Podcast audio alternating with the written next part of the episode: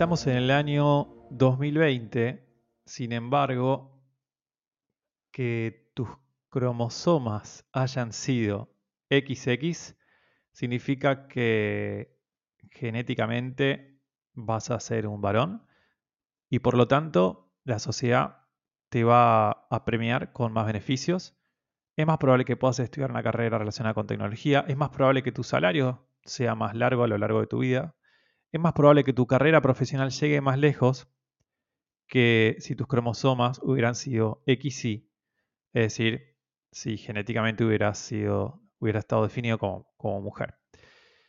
Vamos a estar hablando hoy con Valeria Piva, que es ingeniera, tecnóloga, emprendedora y docente, y vamos a estar charlando sobre cómo el entorno social y el entorno cultural a través del lenguaje hace que haya menos mujeres en tecnología.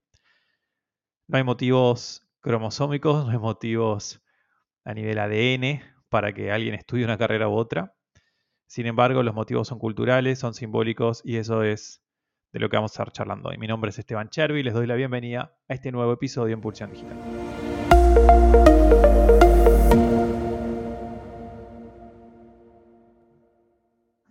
Este podcast es auspiciado por Neolo si en algún momento quieres alojar tu sitio web en servidores rápidos que funcionan las 24 horas, deberías pensar en elegir a Neolo. Sé que existen muchas empresas de web hosting en Internet, pero Neolo, que es la empresa que fundé en el 2002, te ofrece tres motivos muy distintos a la mayoría. Tu sitio web cargará súper rápido. El soporte técnico contesta 7 de cada 10 consultas por ticket en menos de una hora. Y además te brinda 30 días de garantía de reembolso de dinero si el servicio no te funcionara. Adicionalmente, si tu sitio web funciona con WordPress, siempre habrá un especialista para ayudarte en lo que necesites. Pulsión Digital está alojado en Neolo, mi sitio web personal está alojado en Neolo y también los sitios web de más de 10.000 clientes de más de 70 países. En Neolo además compensamos la huella de carbono plantando un árbol por cada nuevo cliente y nuestro equipo trabaja 100% remoto desde el 2014, permitiéndonos de esta manera elegir al mejor equipo sin importar su ubicación geográfica. Si entonces eliges suscribirte a Neolo con el código Pulsión Digital, tendrás un interesante descuento inicial. Te esperamos. Valeria, ¿cómo estás? Bienvenida. Hola, ¿qué tal Esteban? ¿Cómo estás? Muchas gracias por la invitación. Bueno, bien, eh, súper bien. Gracias a vos por, eh, aceptar la invitación y por, bueno, eh, compartir un rato, un rato con, todos nosotros para, poder, bueno, aprender un poco de, qué es lo que estás haciendo, de qué es lo que, cuáles son tus planes, qué es lo que vas a hacer. Y bueno, charlar un poco sobre, sobre emprendimiento, sobre tecnología, sobre la necesidad de que haya para beneficio de todos, eh, digamos, más mujeres en tecnología eh, y bueno, y que los niños y las niñas también este, se empiecen a, meter cada vez más, ¿no? Como esto empieza desde, desde temprana edad. Así que bueno, eh, bienvenida de vuelta. Para empezar, contale a la audiencia quién sos, qué haces, a qué te dedicas. Bueno, les cuento, yo soy ingeniera en sistemas, trabajé durante más de 15 años en el mundo corporativo hasta que di el salto a este hermoso mundo emprendedor. Pasé por diversos emprendimientos, eh, por el mundo de la indumentaria, eh, algunos muy diversos, ¿no? Eh, tuve emprendimiento de indumentaria, de capacitación, de eventos. El evento que tengo desde el 2010, el, evento, el emprendimiento, es una agencia digital que se llamó Ser 2.0 y ahora está cambiando el nombre a Social Digital Lab. Em, ese es mi emprendimiento más, más antiguo, junto con Mujer y Tecnología, que arrancó por, por ahí también, ¿no? Por el 2010. Sí. Y bueno, y que unen un poco mis pasiones. Después de trabajar muchos años ¿no? en el mundo de la tecnología, rodeada de varones, cuando lancé el mundo emprendedor vi que éramos muy pocas las mujeres y decidí ponerme a investigar y sentí que tenía que hacer algo con eso y bueno, ahí fue que creé Mujer y Tecnología. Entonces, claro, eh, bueno, hay un punto, el primer punto interesante porque, bueno, hay varias cosas que dijiste que ahora vamos a ir eh, resaltando, pero una de las primeras es eh, que, digamos, darse cuenta, ¿no? Todos nos tenemos que dar cuenta en algún momento que, que no es una cuestión de ADN para poder dedicarse a la tecnología. No es que si uno salió XX o XY puede dedicarse a la tecnología o a trabajar de, un, en un rubro o en una industria o en otra, sino que no importa, el sexo no importa el género, ¿no? A la hora de, trabajar en tecnología. Sí, así es. Por suerte ya hay varios estudios, ¿no? Que desmitifican esto que, que se habló durante años del cerebro masculino y el cerebro femenino, y la realidad es que no hay ninguna predisposición biológica hacia unas u otras carreras, sino que tiene, tiene que ver con la cultura, con los estereotipos, con las crianzas. Por ese motivo es que es tan importante trabajar con, las niñas y los niños desde edades tempranas, liberándolos un poco de todos estos prejuicios y sesgos, estereotipos de género que, que tenemos nosotros. ¿Por qué eh, decidiste estudiar ingeniería? Y mm, yo decidí estudiar ingeniería porque un poco fui el varón que mi papá no tuvo. Eh, entonces, desde chica con él eh, me dedicaba a arreglar cosas que se rompían, era muy curiosa. Cuando yo era chica, las computadoras no, no era, por lo menos en mi familia no era algo que podías tener y era como un aspiracional, yo veía publicidades que recién empezaban a aparecer, ¿no? Los hogares, las computadoras, y quería una. Así que desde los 16 años empecé a estudiar programación. Eh, me apasionaba, quería, yo quería hacer algo con eso. Y bueno, fue como natural. Cuando terminé la secundaria, ya era, en, en mi época yo venía un perito mercantil, era o sos contador o algo similar, y bueno, lo mío era... Sí. Tuve, en realidad me puse a elegir qué, en dónde estudiaba, si iba a la UBA, si iba a la UTN, a la Austral en ese momento, pero mm, como que tenía muy claro que quería estudiar y por suerte, porque es algo que no, no solía pasar ¿no? En, esa etapa, por, mirando encuestas de mujeres, tuve una familia que me apoyó porque hay muchísimas mujeres que querían estudiar esas carreras y les decían, no, es para varones. Sí querían industrial, por ejemplo, en la secundaria, y me, un poco me dijeron en mi familia, no, son todos varones, y yo también, ¿no? No quería ser la única chica en la escuela industrial. Y qué clave ahí porque, digamos, cuando uno tiene que tomar una decisión de, estudiar una carrera universitaria, en general uno es, joven, ¿no? Como que todavía no se da mucho cuenta de qué es lo que quiere, por qué lo quiere y demás.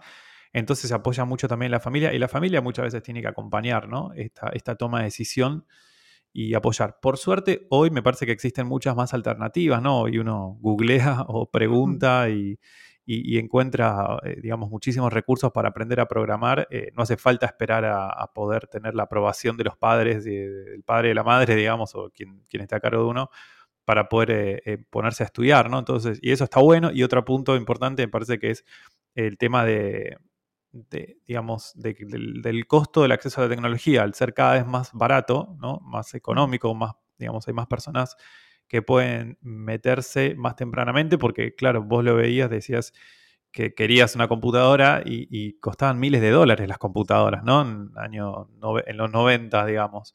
Eh, no, era para cualquiera. Exactamente, y era como una cosa, un objeto de deseo.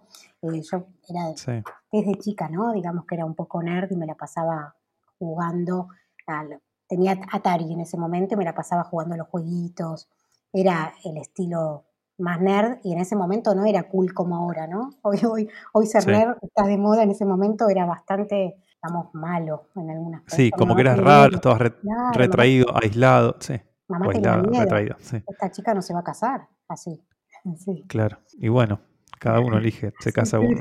Con la computadora no está mal tampoco. Hacer todo lo que uno quiera sería mucho más fácil a veces. Este, sí, menos conflictos. Eh, pero es interesante entonces cómo el entorno facilita, ¿no? Colabora. Y bueno, estudiaste ingeniería y después creaste tu agencia CER 2.0, ¿no? y que ahora se está renombrando a Social Media Lab. Sí, Social Digital Lab. Ser 2.0 Ser 2.0 era como también tenía mucha onda. En, el 2010 todos queríamos ser 2.0, ya no queremos ser 2.0, ya estamos en 4.0, 5.0. así que quedó un poco obsoleto el nombre.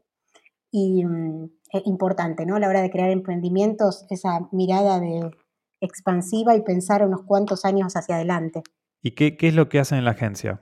En la agencia hacemos todo lo que es digital. Ahora estamos haciendo también, eh, arrancó como una agencia de comunicación digital, eh, SEO, SEM, redes sociales, sitios, y ahora estamos haciendo automatización de procesos, em, análisis de datos y, un poco de transformación digital. Empresas también nos, llaman porque quieren eh, transformarse, ¿no? Y sobre todo con la pandemia se aceleró un poquito este proceso y empresas que no estaban tan digitalizadas que quieren ir hacia lo digital.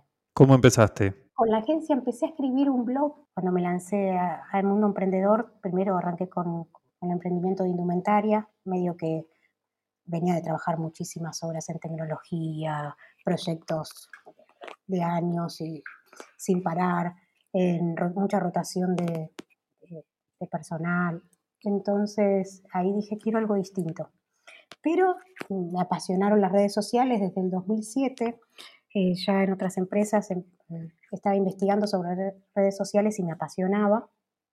Y comencé a escribir un blog sobre qué era hacer 2.0. Em, me llamaron y me dijeron, tenés que, ay, queremos una propuesta que nos ayudes a armar algo digital. Y dije, tengo que mandar una propuesta, ¿qué hago? No tenía marca, no tenía logo, y dije, bueno, es ser 2.0 como, mi, como el blog, y ahí, ahí empecé y bueno, la verdad que fue un momento de, digamos, de explosión de las redes sociales, el 2010, daba charlas por todos lados, em, mucho para pymes, para emprendedores. La verdad que en ese momento no había muchas cosas para emprendedores. Em, y, bueno, sí, el gobierno de la ciudad estaban haciendo algunas, algunas iniciativas, ahí también que trabajábamos en un programa de Pymes 2.0 para llevar pymes al mundo digital, pero fue, un camino de, bastante aprendizaje y sin haber aprendido jamás nada acerca de emprendimientos en la universidad. Nunca vimos eh, ninguna materia ni nada, nos preparaban para ser directores de grandes empresas. Claro. Así que fue un camino bastante eh, arduo y sinuoso. Em, y que sí, fue como una, ahora veo tantos cursos que digo, qué bien que me hubiera hecho tomarlos en ese momento sobre emprendimiento. Totalmente. Sí, bueno, no, existían eh, podcasts, digamos, tampoco, digo, era mucho más difícil también acceder a experiencias así como estas como la tuya, que, hoy estamos escuchando, porque solamente, digamos, si, salían en algún medio tradicional, ¿no? En el diario, en la radio, en la televisión, eran conocidos y permitían, eh, digamos, inspirar a, nuevas emprendedoras, a nuevos emprendedores, eh, a personas que quieran trabajar independiente o inclusive eh, en alguna organización, ¿no? ¿Por qué no? pero siempre en tecnología. Y, sin embargo, hoy, bueno, digamos, hoy cualquiera puede publicar un contenido y, se distribuye fácilmente en las redes. Entonces, eso es como lo interesante, ¿no? Digamos, que, hoy circula mucho más, hay mucha más información y bueno, confiamos en que en unos años va a haber eh, más em, emprendimientos liderados por mujeres, va a haber más empresas de tecnología y agencias lideradas por mujeres, ¿no? Sí, totalmente. Algo que también pasaba, ¿no? Venía pensando con lo que decías en ese momento, es que cuando leías acerca de emprendimientos, eh, siempre eran casos de éxito. Todos te mostraban emprendimientos exitosos y lo bien que les había ido. Nadie te contaba el lado B de emprender. El verdadero lado. el verdadero. El, que ocurre la mayoría de las veces, ¿no? Eh, la mayoría de las veces se fracasa. El lado A, digamos. Sí, el lado A, exactamente. Y, sí, totalmente. Somos muy pocas las mujeres en lo que tiene que ver con emprendimientos eh, tecnológicos. somos menos del 10% las mujeres mujeres líderes de estos emprendimientos. Sí. Así que sí, hay muchísimo trabajo por hacer. También hay bastantes iniciativas trabajando este tema, por suerte, pero sí, hay todo un recorrido. Para la audiencia, digamos, eh, digamos, hay una parte de la audiencia que va a decir, no, pero las mujeres no pueden trabajar en tecnología. a esa parte de la audiencia, ¿qué les podemos decir? Como para ¿no? Eh, que, ayudar, digamos, darles ideas y darles eh, como insights o algunas, eh, ¿cómo decir? Como algunos, bueno, consejos o comentarios sobre, sobre que sí, que se puede, ¿no? Más allá de que me, interesa entrevistarte a vos porque justamente eso es un caso que, que, lo demuestra, ¿no? Pero, ¿qué, le dirías vos a, esas personas que posiblemente sean padres, de que, tengan, tengan hijas, ¿no? Este, y, yo ahí lo que veo son oportunidades que se pierden, pero bueno, me gustaría escuchar tu, opinión. Totalmente, muchas oportunidades que se pierden. Eh, tener en cuenta que cuando elegimos los juegos, los juguetes que les damos a nuestras niñas y niños, estamos formándolos. Si siempre les compramos a las nenas eh, muñecas, cochecitos, bañeritas y a los varones les damos los juegos de ingenio eh, para armar eh, los autos, estamos determinando también. hay estudios que muestran que darle a los varones muñecas y muñecos a lo sumo va a hacer que sean mejores padres y darle a las nenas juegos de ingenio, de tecnología, eh, también va a determinar un poco esos justos. Y hay muchísimo, hace poco una, iniciativa que trabaja con dando cursos para chicas y chicos, eh, contaban que algunas familias les daban un cupo, tenían eh, una, una hija y un hijo, le daban un cupo y siempre mandaban al varón. No, no, prefiero, en un caso había ganado la nena la beca. Y le decían, no, no, pero prefiero que vaya mi hijo varón. Como que ya lo tenemos tan incorporado, la tecnología para los varones. Y esto, bueno, hay toda una historia atrás y cómo se promovió la tecnología. hace un tiempo eh, trabajamos en un programa, yo estaba en la mesa de género de un programa eh, que difundía la programación, cursos de programación, y había muy poca, muy baja inscripción de mujeres. Se hizo pequeños cambios. Por ejemplo, en los flyers incluir la imagen de una mujer. Y es increíble cómo subía la inscripción. Digo, necesitamos generar modelos de, rol. Si siempre mostramos la tecnología con los varones, lógicamente las mujeres no nos vamos a sentir incluidas. Totalmente. Mm. Qué, importante que es la comunicación, ¿no? Ahí, sí. Exactamente, es muy, muy importante, pero subía 15% la cantidad de inscripciones de mujeres por el cambio de foto en un flyer. Así que imagínense todo lo que podemos hacer. Por suerte, empresas como Tecnológicas, IBM, Oracle, Microsoft están trabajando fuertemente. Lo que pasa es que eso es una parte del mercado. Y tenemos que llevar toda esa comunicación a las empresas más chicas que no tienen los departamentos inclusivos con alto foco en diversidad y políticas en este aspecto. Eh, así que queda mucho por hacer. A mí a veces me sorprende decir estas cosas. Yo siento que, algunas de estas cosas las venimos diciendo hace un montón de tiempo y siento que me repito, pero mm, me pasa que eh, después de una charla muchas veces vienen personas y me dicen, qué bueno, se me pasó hace poco que alguien me dijo, qué bueno ese dato porque mi hija me pide juegos de química y yo pienso que eso no es para darle a las nenas. Y a mí me sorprendió, digo, wow, a esta altura, pero sí, falta muchísimo eh, por hacer y entender que, que, las realidades, porque también me pasa y te debe pasar a vos, Esteban, ¿no? Que te dicen, yo conozco un montón de mujeres que trabajan en tecnología. Sí, yo conozco un montón porque estoy en esta, en esta industria. Si vamos a las empresas son muy pocas, si vamos a organismos del Estado ni hablar, en todos los ámbitos, por eso los números dicen que de todas las personas trabajando en tecnología, solamente un 23% somos mujeres. Así que hay muchísimo por, por avanzar. Sí, y, digamos, yo antes em, mencioné como oportunidades que, se pierden porque son vías también, ¿no? Que, que, deja, que, que, no van a ser nunca lo que podrían haber sido y y es, increíble porque si son solamente, por ejemplo, el 23%, significa que por lo menos podría haber el doble, ¿no? O más del doble de, mujeres trabajando en tecnología y eso significa que, que, el mercado podría ser mucho más grande. Que hay personas que, que hoy quizás están haciendo, no sé, otro tipo de trabajo o tareas domésticas inclusive, ¿no? Que es un trabajo no remunerado y podrían estar programando para una compañía de cualquier lado del mundo. Entonces es increíble, ¿no? Este, y solamente por una cuestión cultural y, fundamentalmente por, por el uso del lenguaje, ¿no? Y por cómo nos comunicamos. A propósito, el otro día estaba viendo, leyendo un, estudio que, contaba que, bueno, le mencionaban a a una serie de personas, le contaban una historia, ¿no? era sobre científicos y, y, después al final de la historia le decía, bueno, ponele el nombre a las personas, ¿no? Entonces casi el 100% ponían nombres de varones.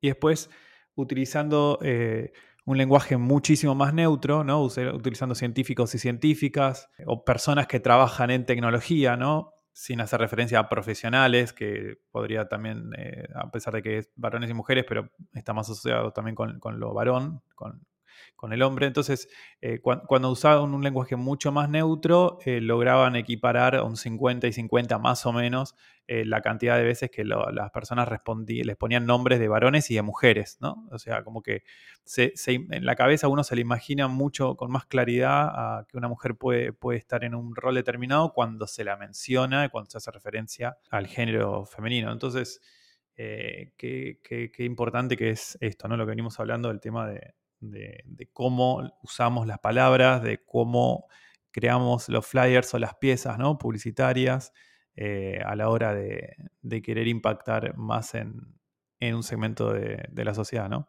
Sí, totalmente. Ese estudio me, encantó, me pareció parte muy visual, el video estaba muy lindo como lo, lo mostraba, porque hay varios estudios en ese aspecto, pero ¿viste? a veces un paper no llega tanto como llega un video eh, bien guionado y visual.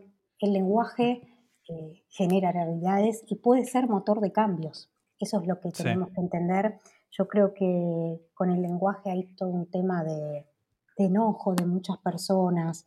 Em, y me pasa a charlarlo, ¿no? Y, a veces con, con mi entorno más cercano, em, tratando de entender por qué, ¿no?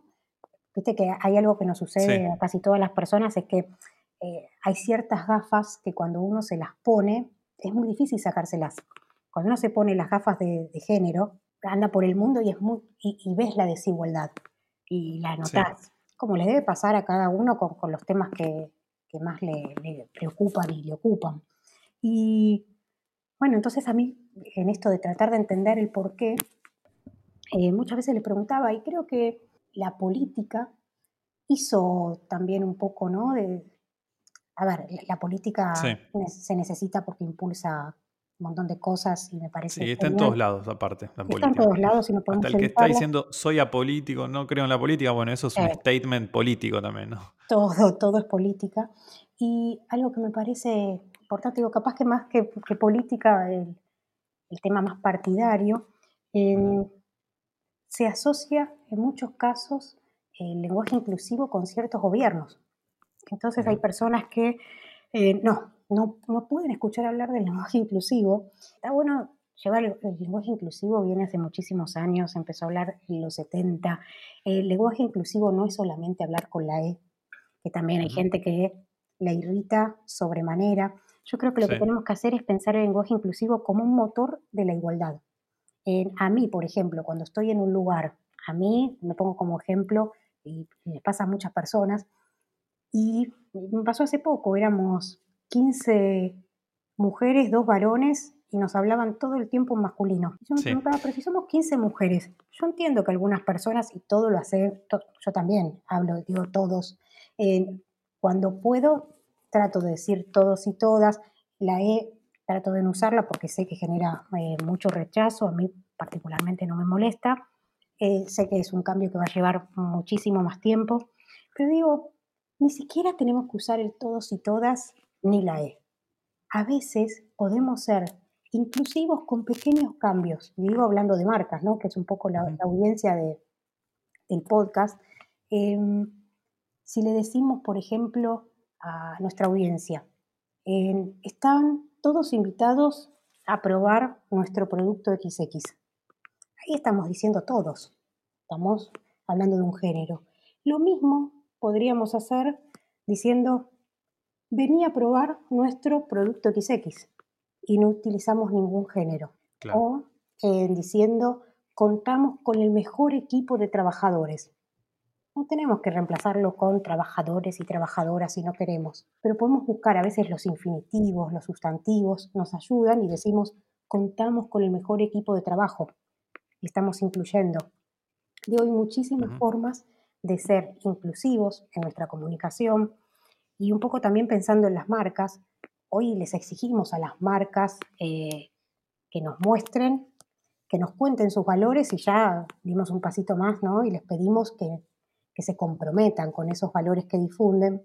Entonces, eh, yo creo que todos podemos contribuir en estos, eh, objetivos de desarrollo sostenible que tienen que ver con la igualdad. Total, sí, es, absolutamente así. Eh, también como para eh, sincerar, ¿no? A mí me pasaba que yo antes escuchaba eh, nosotras, nosotros, el todes y, me ponía loco, decía, pero hablen bien, ¿no? Hay, hay que hablar bien, decía. yo estaba de ese lado de la vereda. Y después, yo soy psicólogo, entonces digo, bueno, pero ¿por qué? ¿Por qué, están usando la E? ¿no? O sea, eh, ¿qué, hay atrás de, esa demanda, de ese reclamo, de, esa posición política? ¿no? Y me puse a investigar, me puse a estudiar y, sí, después te, uno se da cuenta ¿no? que, el que nace varón en esta sociedad tiene cinco pasos de ventaja eh, con respecto a una mujer. Y, uno se da cuenta que, que hay brecha de género eh, eh, salarial, eh, laboral, que las licencias por paternidad y maternidad no son lo mismo, que la mujer pierde muchísimo, muchísimos años de su carrera simplemente por, el hecho de ser madre y que el padre no los pierde, pero porque todo en la sociedad está, de esa manera, digamos, está, está, determinado así. Este, y también ocurre a la inversa, ¿no? Este, cuando uno, que uno siendo varón y siendo padre está llevando con el carrito al hijo o a la hija, eh, los autos no frenan, no te dejan pasar. Y si sos mujer, sí.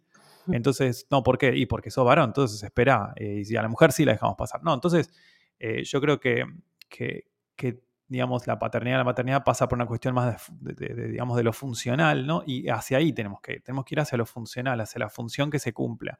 A la hora de programar, digamos, al software no le importa si lo escribe un varón o una mujer, le importa que esté bien escrito, pero las oportunidades se tienen que dar igual y para, eh, para todas y para todo, digamos, ¿no? Entonces, eh, hoy por hoy, eh, digamos lo, digamos, lo entendí, tuve un insight muy grande y, estoy absolutamente de acuerdo con el lenguaje inclusivo, estoy absolutamente de acuerdo con eh, digamos, quien no, lo, no, lo, uso, eh, la E particularmente, pero quien lo usa es como que coincido ideológicamente en ese sentido y, entiendo también que quien quiera eh, puede, puede, hablar, digamos, como quiera, pero, pero como que, digo, el que habla de forma inclusiva ya entendió todo esto, ya tuvo el insight, ya se dio cuenta, ¿no? Sí. Este, y, y me pasó también puntualmente dando un curso, estaba dando una capacitación, éramos 15 personas, yo estaba dando la capacitación y de las 15 personas que éramos, había 14 que eran mujeres, que eran las alumnas, ¿no? Entonces, pasó que dije, bueno, sí, porque nosotros, y, ahí me di cuenta y dije, pará, somos 15 personas, 14 son mujeres, un solo varón y ya somos varones todos. Es como, eh, ya el género es masculino, ¿no? Es, impresionante eh, darse cuenta de eso, ¿no? Este, Así que bueno, nada, es como interesante para ir pensándolo. Y contanos un poco sobre mm, esta otra iniciativa eh, que, tenés, em, eh, que, pasa un poco ¿no? por, eh, visibilizar la importancia de, las niñas y de los niños en tecnología. Sí, em, estoy trabajando en un proyecto de educación STEM para niñas y niños y la idea es formar eh, ciudadanos y ciudadanas conscientes, responsables y preparados para el mundo que se viene. La realidad es que la escuela, la educación formal no los prepara. Tenemos la misma escuela. E, e, esta charla, ¿no? Post pandemia, digamos, saliendo de la pandemia está, está, cambiando un poco este discurso, pero la realidad cuando arrancamos, em, yo creo que se ayornó bastante la escuela, por lo menos se digitalizó un poco, pero no estamos preparando a los niños con las habilidades requeridas por el siglo XXI. Entonces, un poco ese es el foco en hablarles también de, los temas que importan, prepararlos no solamente desde el punto de vista digital. Cuando hablamos de STEM, no es solamente, STEM es ciencia, eh, tecnología, ingeniería y matemáticas, por las siglas en inglés, sí. pero eh, no es solamente darles eh, actividades en, en esas áreas, sino que se cruzan entre sí y dar ese enfoque para todo, prepararlos para la resolución de problemas, el pensamiento crítico, este pensamiento que, creativo, eh, innovación, que son habilidades súper necesarias que necesitamos también cada uno de nosotros hoy para, para ser parte de este mundo laboral y que estos niños ya van a venir con ese chip. Entonces, el objetivo es prepararlos. Hicimos una actividad, por ejemplo, en, las vacaciones, eh, una actividad de de cuatro encuentros en el que hacían una maqueta pensando cómo quieren que sea la escuela cuando vuelvan de la pandemia. Entonces ahí ponían en juego ¿no? imaginación, creatividad, diseñaban una maqueta con todo lo que tiene que ver con, la cuestión de espacio, de escala. después les enseñamos a usar una aplicación para generar cómics.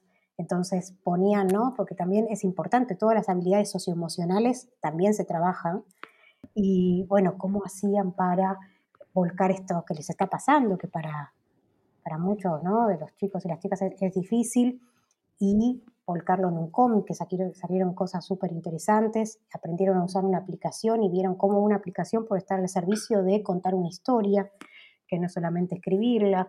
Un científico les hizo hacer experimentos y después hicimos un, eh, un campamento, pero en vez de hacer un campamento el último día, hicimos un refugio lunar. Hicimos una eh, expedición a la luna, entonces eh, todos preparaban en sus casas tipo carpas, pero en realidad eran refugios lunares y vimos todo lo que se necesita para estar en la luna. un montón de conocimientos jugando y que los prepara para, para este nuevo mundo. Así que es súper interesante, estoy trabajando, yo soy la, la, especialista más, más tech del grupo, pero mis socias están más, más ligadas al mundo pedagógico, así que surgen cosas muy lindas con, con un artista, también estamos trabajando en generando contenidos con científicos, eh, muy linda experiencia de muchísimo aprendizaje y un poco teniendo en cuenta ¿no? que eh, las nuevas profesiones, que muchas de ellas se están creando y otras se van a crear, requieren eh, que estén que estén preparados. Así que eh, la verdad que está bueno, son como muy esponjitas y absorben todo muy rápido y es muy divertido trabajar. La verdad, por ahora estamos trabajando con, con niños y niñas de primaria. ¿Cómo hacemos para preparar a, las niñas, a los niños para, para las tecnologías del futuro? Vos sos ingeniera, seguramente lo que estudiaste en la universidad, en tu agencia, al menos, no sé si estudiaste determinados lenguajes de programación y demás, en la agencia dudo que use los mismos lenguajes de programación que sean los que hoy se estén utilizando, ¿no? Porque todo cambia como bastante rápido también. Pero, ¿cómo se hace para eh, formar a quienes en el futuro eh, van a estar trabajando en tecnologías si las tecnologías del mañana eh, todavía no sabemos ni cuáles son? Sí, em, qué, buena pregunta. Sí, los lenguajes que yo vi para, si, si escucha a alguien, por ejemplo, Bitclipper, Pascal, totalmente obsoletos a esta altura. Pero la realidad es que te forma una mentalidad que es el día de hoy a mí me pones cualquier lenguaje de programación adelante y no es que voy a programar en eso, pero voy a entenderlo. Es la lógica, digamos, es, el mindset de entender la lógica y cómo funciona esa, forma de pensar. Exactamente, ese mindset. Eh, bueno, a los chicos se los prepara para eso.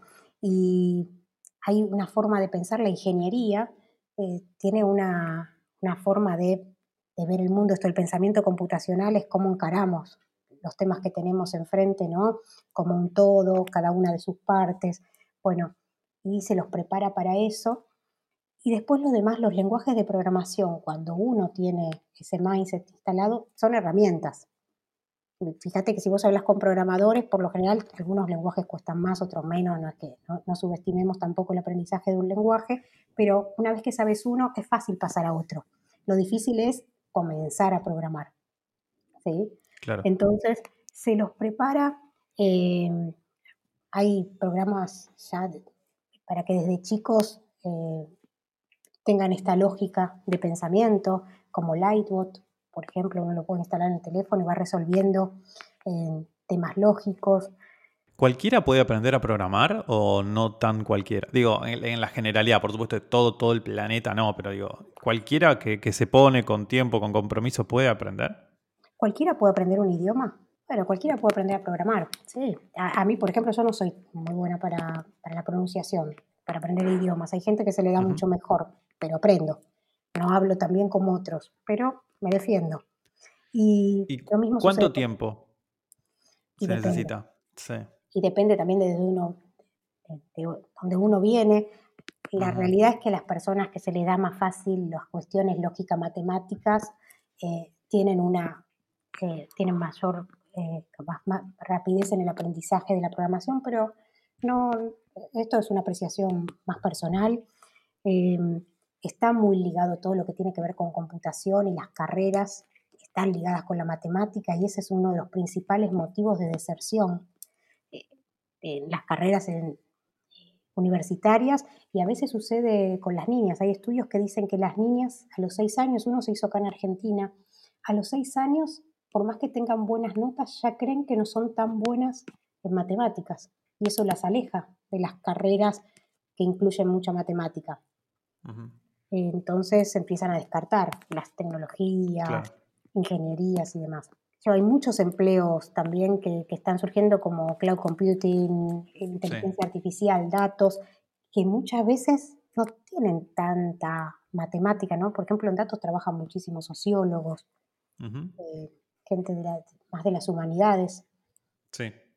Em, y esas también son empleos que se llaman los empleos emergentes. Fíjate que un dato que me había anotado para compartir, y ahora volvemos a esto de las niñas y los niños, con los empleos emergentes, que se dice no cloud computing, hay un 12% de mujeres solamente.